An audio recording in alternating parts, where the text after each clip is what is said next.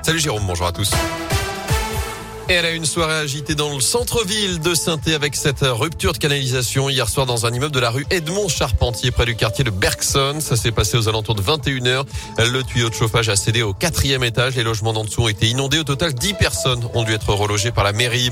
Les suites de l'affaire Prénat, l'ancien prêtre est écroué depuis avant-hier à la prison de la Talaudière. D'après le progrès, il a depuis été placé à l'isolement sans aucun contact avec les autres prisonniers. Il devrait d'ailleurs être transféré prochainement vers un autre établissement.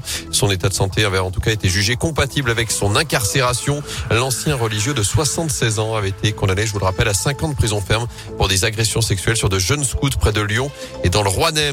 Le confinement des non-vaccinés n'est pas nécessaire en France, c'est ce que dit Emmanuel Macron ce matin dans un entretien à la Voix du Nord. Mais s'il s'avère qu'une troisième dose est efficace et nécessaire, évidemment, on l'intégrera dans la logique du pass sanitaire, selon le chef de l'État. Alors que la barre des 20 000 nouvelles contaminations a encore été franchie en France hier. En Europe, la pression est mise sur ceux qui n'ont pas eu leur injection après l'Autriche, c'est la Slovaquie qui confine ses non-vaccinés. Vaccination qui devient également obligatoire pour les personnels des hôpitaux et des maisons de retraite en Allemagne où 65 000 nouveaux cas ont été détectés ces dernières 24 heures. Ceux qui ne sont pas vaccinés n'ont plus le droit d'aller au resto ou au concert là-bas. Dans l'actu également, comment se porte l'emploi dans la région? Pas trop mal si on en croit les derniers chiffres publiés le mois dernier avec une baisse du nombre de demandeurs d'emploi, moins 10% sur un an pour la catégorie A, c'est-à-dire ceux qui n'exercent pas la moindre activité. Phénomène qui concerne surtout les personnes de plus de 55 ans. Notez que le nombre de demandeurs d'emploi a retrouvé son niveau d'avant-crise, notamment dans la Loire. Et dans le même temps, Pôle emploi enregistre une augmentation des demandes de formation. Les précisions de Vincent Giquer, responsable du service statistique en Auvergne-Rhône-Alpes. En 2020, on a fait beaucoup d'entrées en formation malgré la crise, puisque si on se compare par rapport à 2019, on est sur une hausse de plus de 10%. Et ce chiffre, il s'explique notamment par alors un fort redémarrage après la période de confinement. On le voit hein, sur euh, les derniers mois de l'année, là, il y a eu euh, un nombre de formations qui a été euh, très important.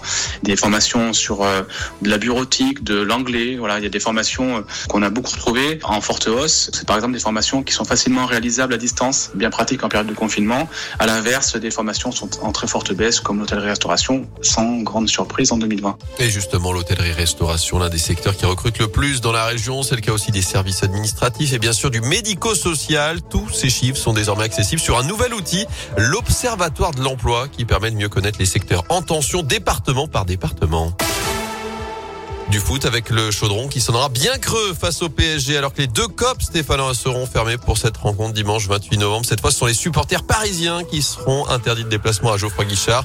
La préfecture de la Loire a décidé de fermer le parcage visiteur pour éviter tout débordement.